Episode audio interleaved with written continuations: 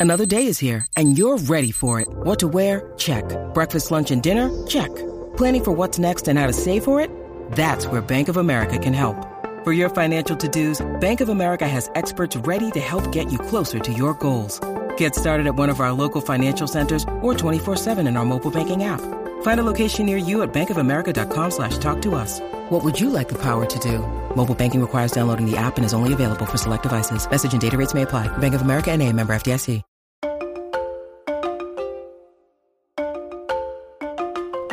Hola a todos, soy Víctor Abarca y estás escuchando Expreso con Víctor, el podcast diario sobre tecnología, tecnología que importa y cultura digital. Parece mentira que hoy sea lunes porque empieza la semana muy muy fuerte. Estamos a dos días del evento de Samsung, el Unpacked, y voy a hablarte un poco de lo que se espera de este primer evento de la compañía. Pero además hay una noticia bomba, ¿vale? Y es que Meta podría estar valorando cerrar Facebook en Europa.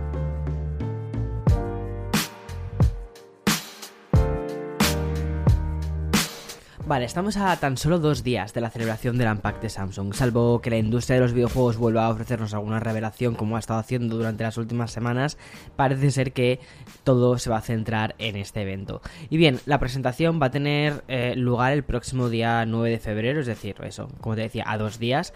Va a ser a las 10 de la mañana aquí en Nueva York y a las 4 de la tarde en España. Luego, pues en México creo que estamos como a una hora menos aproximadamente, o sea, más o menos por ahí ya nos vamos ubicando todos, ¿no? Para ver cuándo podemos esperar todas las cosas que se van a presentar. Vale, ¿y por qué es importante este evento? Básicamente porque mmm, todos los años el, eh, fabricante surcoreano suele utilizar este primer evento para presentarnos la, la, nueva línea de la serie Galaxy S. Y los eventos después se van sucediendo durante el resto del año, pero son como una especie de complementos, de complementos a este primer evento del año. Bien, y si todos los rumores se terminan cumpliendo, y también la lógica se termina cumpliendo, este miércoles vamos a ver la presentación de los nuevos Samsung Galaxy S22 y S22 Plus, aunque también va a haber eh, la actualización del Galaxy S22 Ultra. Bien, las versiones S22 y S22 Plus apuntan a mejoras como por ejemplo que la nueva parte posterior va a ser de vidrio y también se habla de que contará con el nuevo mm, chip Snapdragon 8 generación 1. Y otra cosa que he leído además casi casi a última hora es que las partes de plástico que van a componer estos dispositivos dispositivos van a... El, este plástico eh, será plástico reciclado de los fondos marinos. Otra cosa que me parece bastante interesante, sobre todo cómo están poco a poco todas las empresas orientándose cada vez más hacia la parte, o sea, hacia su compromiso ecologista. Y bien, otra de las corrientes de pensamiento más extendidas entre los principales portales tecnológicos de Estados Unidos es la del precio. Y es que los expertos hablan de que el modelo base, tanto para el S22 como para el S22 Plus, de 8 GB de RAM y 128 GB de almacenamiento, saldrían al mercado mercado en 849 y 1049 euros respectivamente. Y respecto al esperado S22 Ultra, ¿no? ese gran flagship, parece ser que sí que va a haber bastantes cambios de diseño respecto al resto de la línea y también respecto al año anterior. Entre otras cosas porque vas a poder utilizarlo con un lápiz óptico y contaría además con una pantalla curva y una, y una eh, parte plana en la parte, en la parte posterior. Y por último también una pequeña a la línea de tablets y es que eh, el Unpacked de este miércoles debería traernos la Tab S8 con 11 pulgadas que incluiría prestaciones como el Snapdragon 8 generación 1 y um, 256 GB de memoria interna, 8 GB de RAM, batería de 8000, pero bueno, todas estas cosas, todas estas cosas es un poco lo que se espera, siguiendo la lógica, ¿vale? Veamos a ver qué, qué terminan presentando el miércoles. Lo que haré el miércoles será subir el podcast un poquito más tarde y así puedo meter todas las cosas que efectivamente han presentado y no solo los rumores de aquellas cosas que parece que tiene toda la pinta de que van a presentar. Y de un futuro muy inmediato pasamos al presente. Si has escuchado los, los, eh, los últimos episodios de las últimas dos semanas, eh, comprobarás que las grandes compañías tecnológicas están presentando sus resultados financieros y una de estas compañías fue Meta, posiblemente la que peores dígitos tuvo y la que además ha generado más corriente de información porque incluso toda esta información fue portada de medios como el New York Times, también lo vi en periódicos españoles, o sea, cosas muy fuertes, ¿vale? Sobre cómo eh, a Meta no le están yendo bien las cosas, es decir, la antigua compañía de Facebook. Y además, no solo era noticia por la caída en bolsa, sino que también era noticia por la pérdida de usuarios que experimentó por primera vez en toda su historia. Eso es realmente interesante, sobre todo porque la gente habitualmente cuando está en una red social no se desuscribe de la red social, no, no, elimina su perfil, ¿vale? Simplemente lo abandona y ya está, ahí queda, queda en el olvido. Pero por primera vez en la historia de Facebook sí que estaban eh, teniendo una pérdida de perfiles. Había gente, más gente, que se estaba eliminando su Facebook más que gente que se está suscribiendo a Facebook, lo cual es muy interesante. Pero si pensabas que esto era lo peor que le podía ocurrir a la empresa de Mark Zuckerberg, acabamos de conocer una información que podría revolucionar evolucionar la cultura digital tal y como la conocemos hoy en día. Y es que al parecer, y según cuentan desde diferentes portales estadounidenses y también europeos, en el informe financiero destaca una queja por la obligación que se mm, ha impuesto desde la Unión Europea de no poder enviar a Estados Unidos los datos de los usuarios residentes en el viejo continente. Unas condiciones que podrían llevar a Meta a cerrar no solo Facebook en Europa, sino que también hablan de cerrar Instagram en Europa. Cito textualmente lo que se comenta en el informe de la compañía porque esto es bastante fuerte.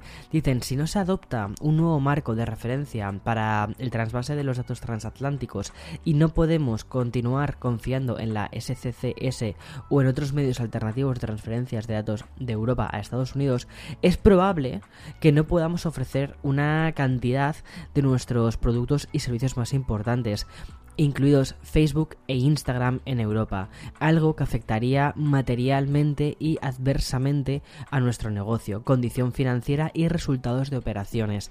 Como te digo, esto es una nota que hay dentro de todo el, eh, informe financiero y que obviamente sí que saltan las alarmas, ¿no? Es decir, wow, poder quedarnos sin, sin Instagram, poder quedarnos sin, bueno, ya sin Facebook, que da un poco más igual, pero más o menos a mí porque llevo muchísimo tiempo sin utilizarlo, pero sin Instagram, wow.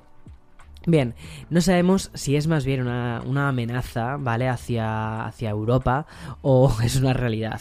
Pero sea como sea, el, el, hecho de que internamente se esté tratando en la empresa de Zuckerberg, este tema deja claro el punto actual de Meta. Y hay que pensar que este posible escenario no solo afectaría a nivel usuario, sino también a toda la industria, el marketing, la publicidad, a los influencers y a los creadores de contenido. Pero quien más perdería sea la propia meta. Y ahora voy a pasar a la publicidad.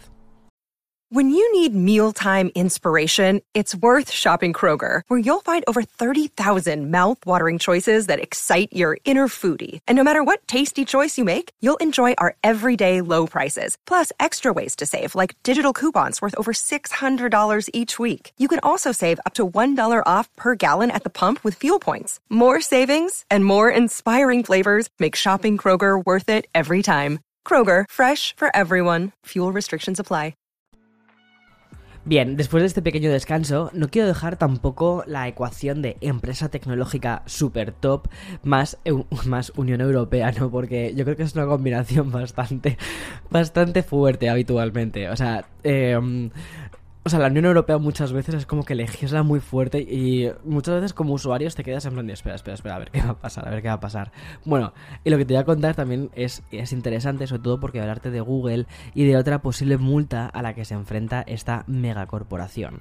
Bien, una dinámica que ya tuvo un último eco cuando el Tribunal Europeo dictaminó en 2017 que esta empresa infringió las leyes antimonopolio de la Unión Europea y que terminó desembocando en noviembre del año pasado con el multa de 2.420 millones de euros. O sea, una bueno, esta, esta sanción se produjo básicamente porque la justicia europea lo que entiende es que el uso que se hace de Google y de su propio servicio de, comparación de precios del Google Shopping, ¿no?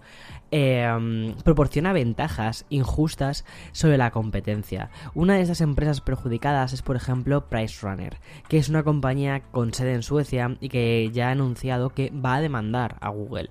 La compañía especializada en la comparación de precios ha demandado además a Alphabet por unos 2.100 millones de euros. Y es que desde la empresa aseguran que Google todavía está abusando del mercado en gran medida y básicamente no ha cambiado nada.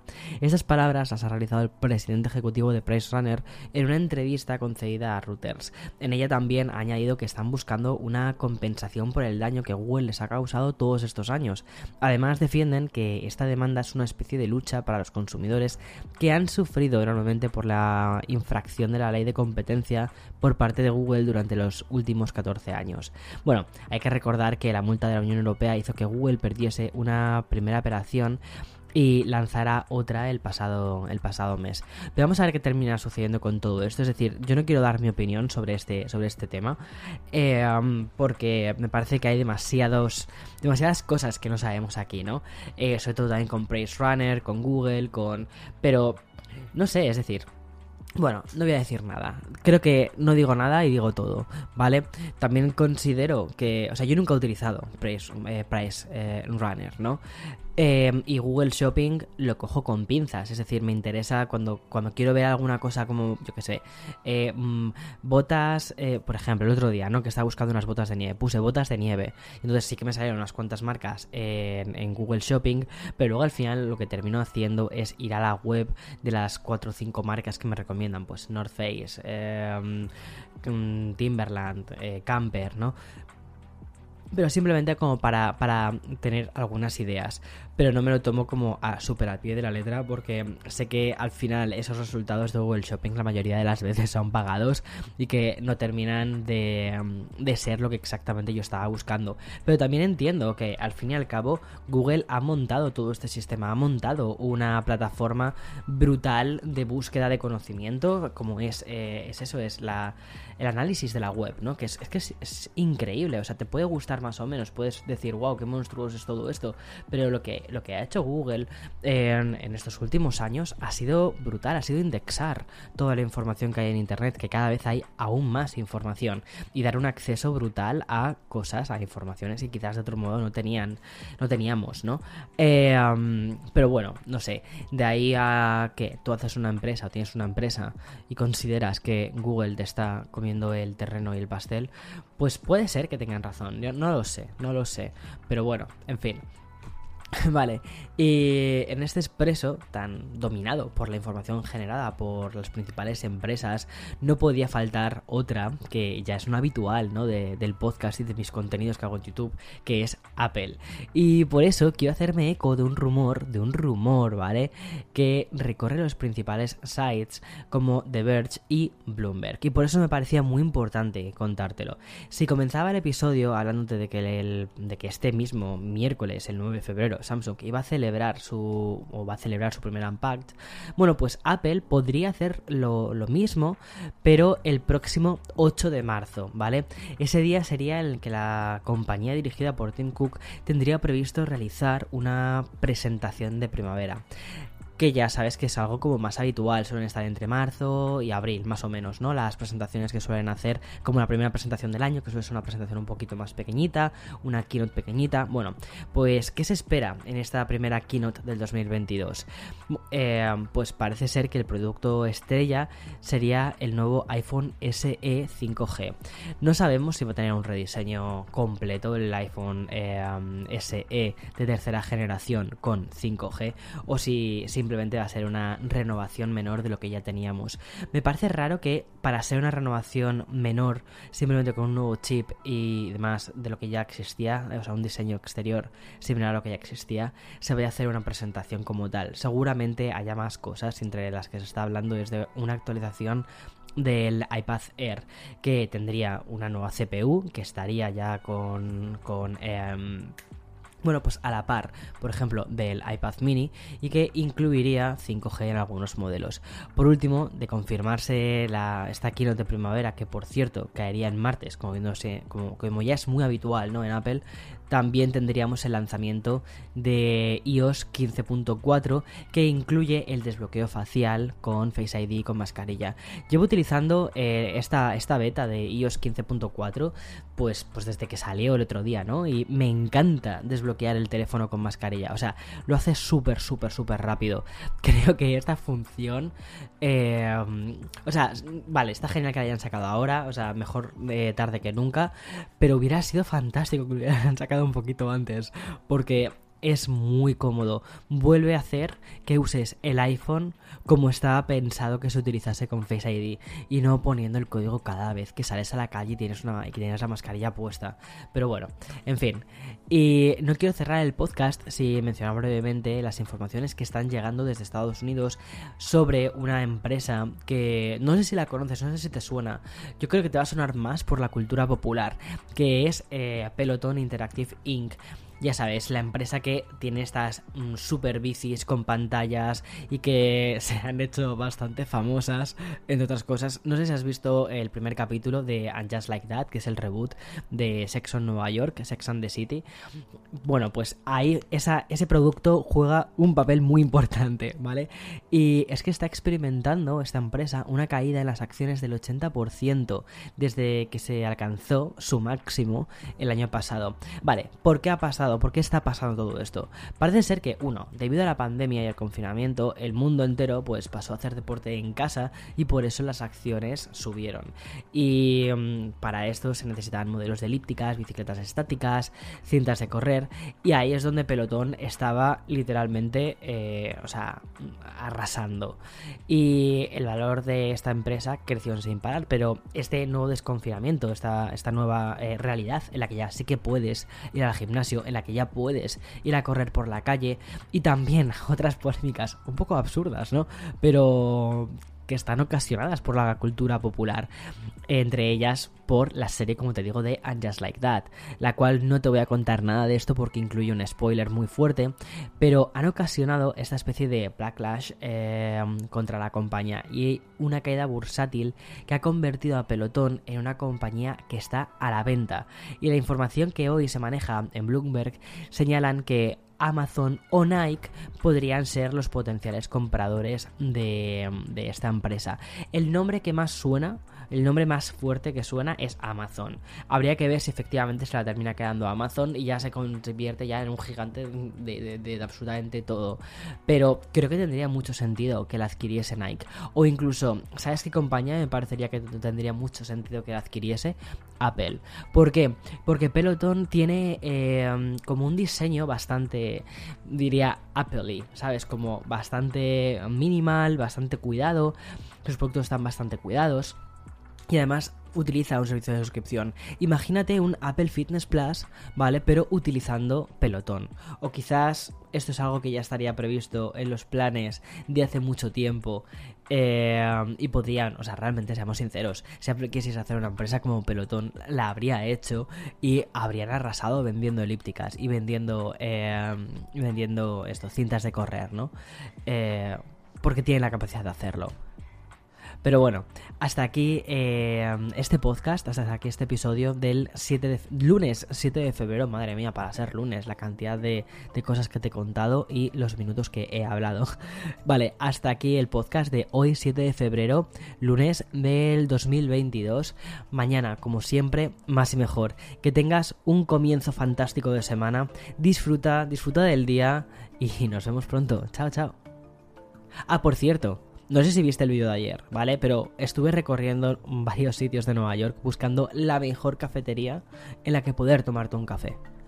Y creo que la he encontrado. Así, ahí te lo dejo. Está en, está en YouTube, ¿vale? Chao, chao.